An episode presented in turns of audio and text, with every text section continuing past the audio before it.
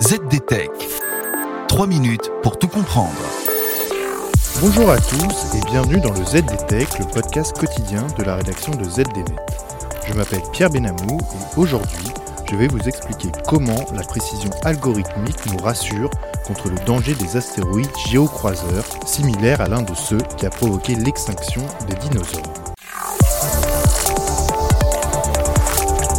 Fin novembre, la NASA faisait décoller DART, fléchette en anglais.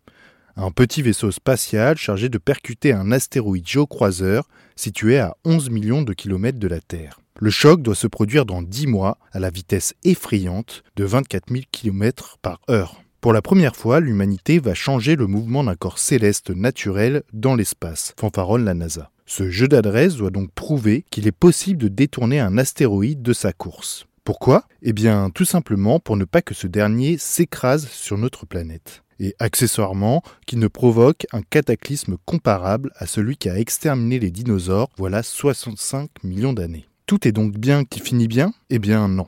Car les experts estiment n'avoir connaissance que de 40% des astéroïdes mesurant plus de 140 mètres, oui ceux-là même capables de provoquer de gros dégâts sur Terre. Ce sont eux les astéroïdes géocroiseurs.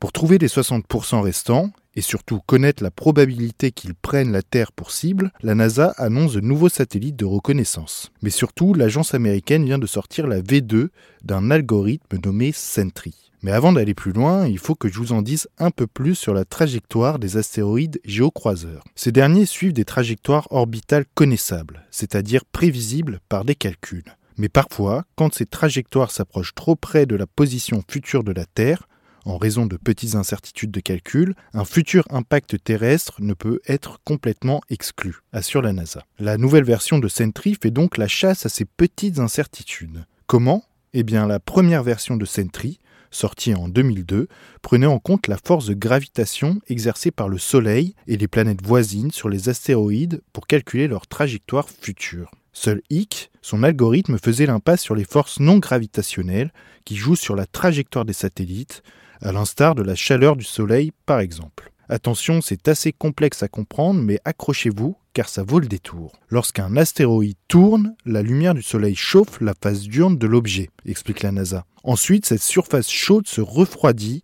et de l'énergie infrarouge est alors libérée, générant une poussée minuscule mais continue sur l'astéroïde. Ce phénomène est connu sous le nom d'effet Yarkovsky. Et l'effet Yarkovsky, justement, modifie considérablement la trajectoire d'un astéroïde sur des décennies et des siècles. De quoi fausser les calculs actuels. La nouvelle version de Sentry améliore donc très fortement la précision de ces calculs. De quoi éviter les coups de chaud quand un astéroïde géocroiseur passe à portée de la planète Terre et envoyer DART à bon escient. Et voilà, normalement on a fait le tour du sujet.